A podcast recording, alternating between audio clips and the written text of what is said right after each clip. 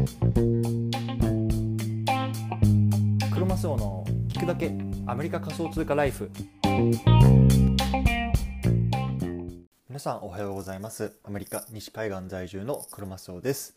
今日は9月の14日火曜日の朝ですね。皆さんいかがお過ごしでしょうか？今日も早速聞くだけアメリカ仮想通貨ライフ始めていきたいと思います。よろしくお願いいたします。今日はねあの本題の前になんですけれどもちょっとねあの今までとやり方を変えてみようと思って新しいことにチャレンジしてますっていうのは、まあ、今まではね結構細かく台本作ってたんですけれども今日はねちょっとこう bullet point だけであのちょっとノートにあのまとめてそれをねこう読み上げていくような感じなので結構ねアドリブもね強くしてないかないといけないかなと思ってるんですけれどもまあねあの引き続き聞いてみてください。ということでなんですけれども今日のテーマは NFT マーケットに出品した時にやった7つのステップこういうようなねテーマで話していきたいなと思ってます。今回のね対象のリスナーさんは NFT が流行ってるんだけどじゃあ実際どうやってやるのかなみたいなこういうね疑問を持ってる方に、まあ、この音声を通じてね、まあ、話していきたいなと思います。で僕自身ね昨日初めてあのオープンシーっていう NFT のマーケットに、まあ、作品を、ま載せることができたんですけれども、まあ、これをねやったつまずいた点とかあとはねこう日本語で書いてる日本の人たちがやってるサイトとかと、ま、僕みたいにこうアメリカに住んでアメリカでやってる人たちっていうのは若干ねこうやり方とかも違うっていうところもあるので、まそういうのね違いも含めて話していきたいなと思います。はい。じゃあね、早速7つのステップなんですけれども、最初に結論だけ言ってしまいますね。1つ目、作品を作る。2つ目、イーサリアムを買う。3つ目、 MetaMask を作る。4つ目、 MetaMask にイーサリアムを入れる。5つ目、 OpenSea を MetaMask とつなげる。6つ目、 OpenSea に作った作品を載せる。7つ目、SNS などで宣伝する。この7つのステップですね。いやもうね、こう知らない単語とかもよくわからないカタカナがね、こういっぱい出てきてね、いやもう聞きたくないわと思うね、方もいると思うんですけれどもね、まあこれ一つ一つね、こうわかりやすい事例を通じてね、今日話していくのでね、あの、ぜひこのまま stay tuned で聞いてみてください。はい。じゃあね、ちょっとこれから早速なんですけれども、あの、その前にね、この番組について少しお話しさせてください。この番組はね、あの、アメリカでのあの仮想通貨を生活の一部にっていうのをモットーに主にねアメリカでのこういう仮想通貨に関するニュースっていうのをあの音声に載せて配信しています仮想通貨ってねよくわかんないな怪しいなみたいなね思ってる方々が、まこのね番組を通じてあなんか面白そうだなとかちょっと僕も触ってみたいなみたいなこういうふうにね思ってくれたら嬉しいですはい。じゃあね、早速今日の本題いきたいと思うんですけれども、改めてね、今日はね NFT マーケットに出品した時にやった7つのステップっていうところでお話ししていきたいなと思います。でね、まあ、あのこれ簡単に言うとさ、まあ、具体的な例で挙げていくと分かりやすいと思うんですけれども、まあ、フードコートってありますよね例えばショッピングモールさイオンとかさあのあると思うんですけれどもああいうようなところにこうお店を出してでそこでねこうたこ焼きをね、まあ、たこ焼き屋としてねこう売っていくみたいな感じなんですよね。うんで、まあ、改めて7つのステップ、ちょっともう一回長いんですけれども言うと、1つ目、作品を作る。これはいわゆるたこ焼きを作るってことですよね。で2つ目、イーサリアムを買う。3つ目、 MetaMask を作る。4つ目、 MetaMask にイーサリアムを入れる。5つ目、 OpenSea を MetaMask とつなげる。6つ目、 OpenSea に作った作品を載せる。7つ目、SNS などで宣伝する。この7つのステップなんですね。で、いくつかわからない単語とか、あの、難しいカタカナみたいなのが出てきてると思うんですけれども、まずね、この単語について簡単に説明させてもらいたいなと思ってるんですね。じゃあまずね、イーサリアム。これ何なのっていうと、これいわゆる仮想通貨なんですね。うん。で、まあ、いわゆる、まあ、現実世界でいうとドルみたいなものですよ。なので、このイーサリアムがないと、まあ、たこ焼きを売れないし、たこ焼きも買えないんです。あの、買ってもらえないんですよね。で例えばさ、買ってもらった時にさ、あの、現実世界だったらさ、例えばさ、3ドルのたこ焼きに対して、5ドルの紙幣をもらったら、2ドルお返ししますよね、お釣りとして。でね、やっぱりこういう、あの、ために、あの、通貨が必要ですよってこと。で、これがイーサリアムってものなんですね。うん。で次、メタマスクって何なのってこと。これいわゆるね、お財布って言われてるんですけれども、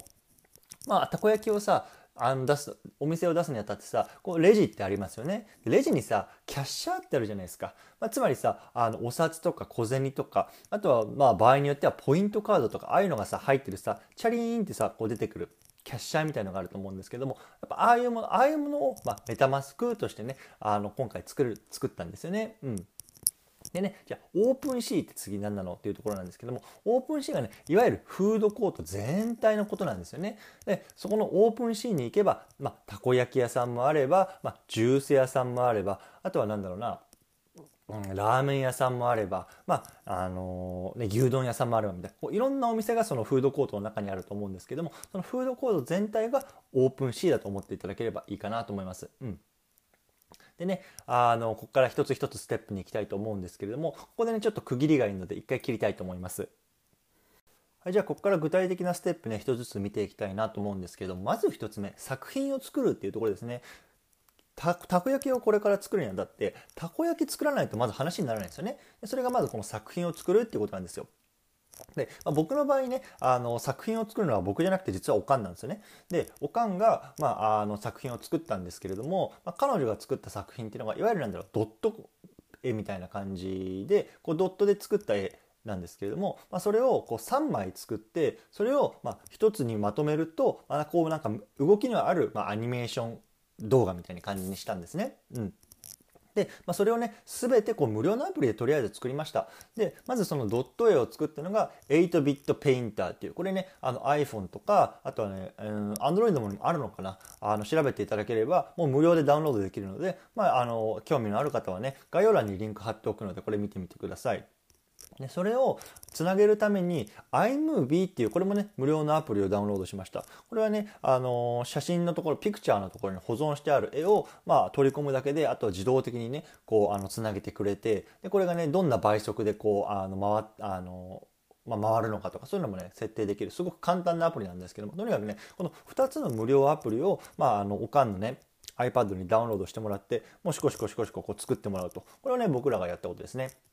で注意点なんですけれどもこれあの iMovie で作るとえー、っとねあの保存されるデータの形式っていうのがなんてこれなんていうのかな？MOV モブファイルっていうファイルなんですよね。うん、でもこの MOV ファイルはあの後で説明するんですけれどもこの OpenSea のプラットフォームには直接ねアップロードできないんですね。うん、なのでこの MOV ファイルから MP4 っていうねあの形式に変換しないといけないんですよ。うん、でこの変換も簡単で実はねオンライン上でこう変換できるサイトがあって僕が使ったのは Convertio っていうサイトなんですけれどもここにね、まあ、あのアップロードするだけで簡単にこうね MOV ファイルから MP4 に変換してくれてでこの MP4 の MP4 のファイルだったらあのオープン C の方にあの、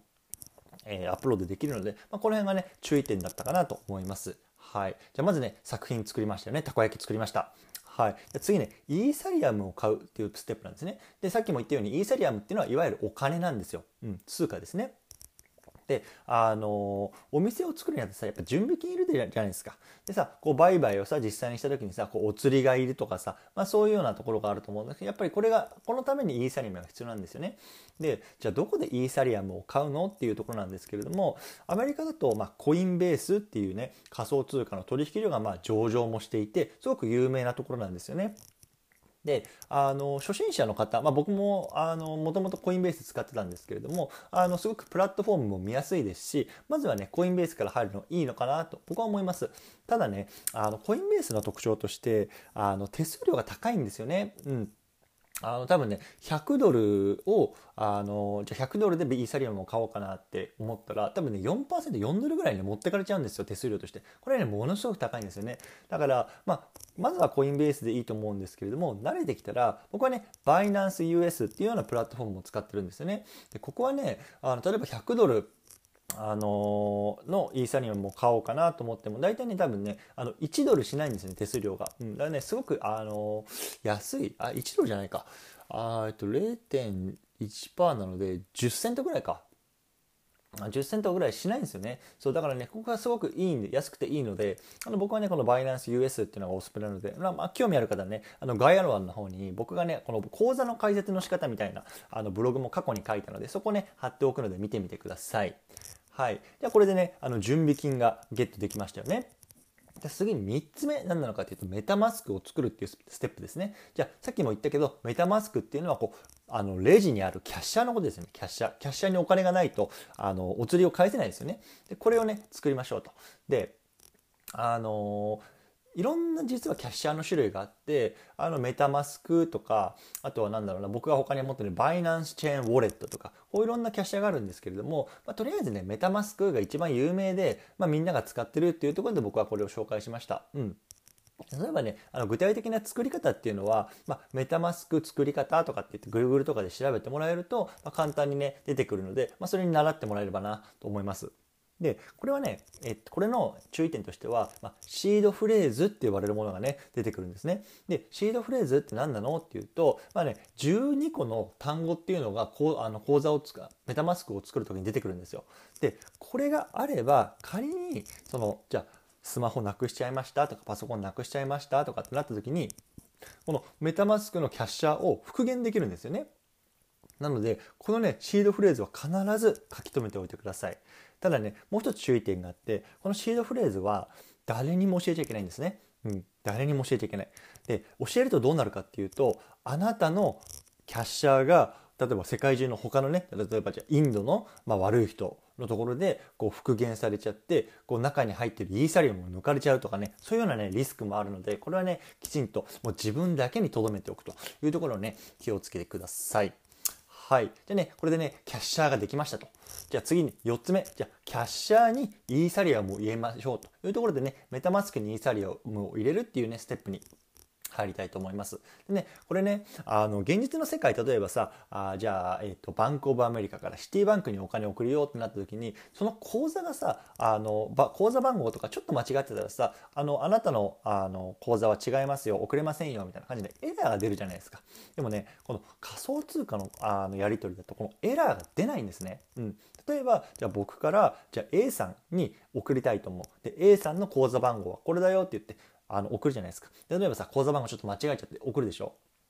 そしたらあのエラーがないからエラーボタンあのエラーの表示が出ないから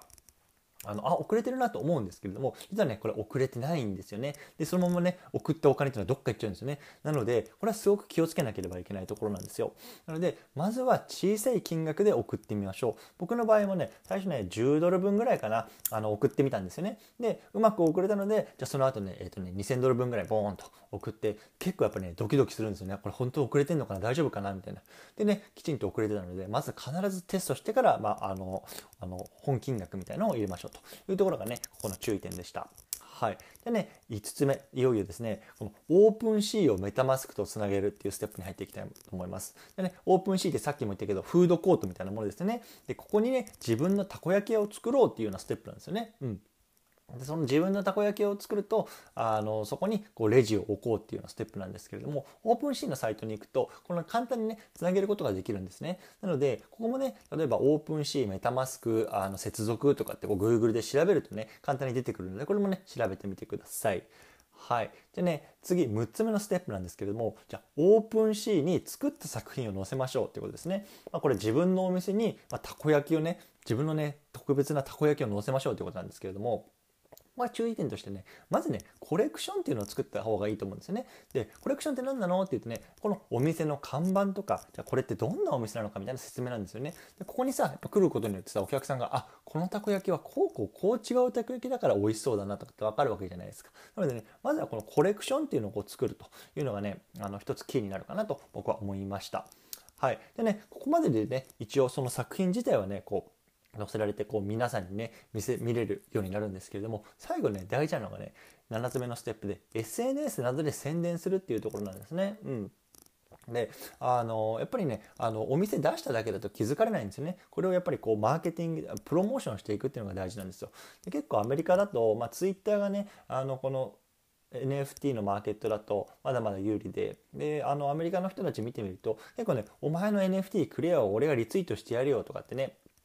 絡んでくる人が多いので、まあ、結構そういう人にあの送ってみると、まあ、リツイートしてくれたりとか、まあ、そういうのでねあのあなたの商品っていうのがこう認知されていくと思うので、ま、これもね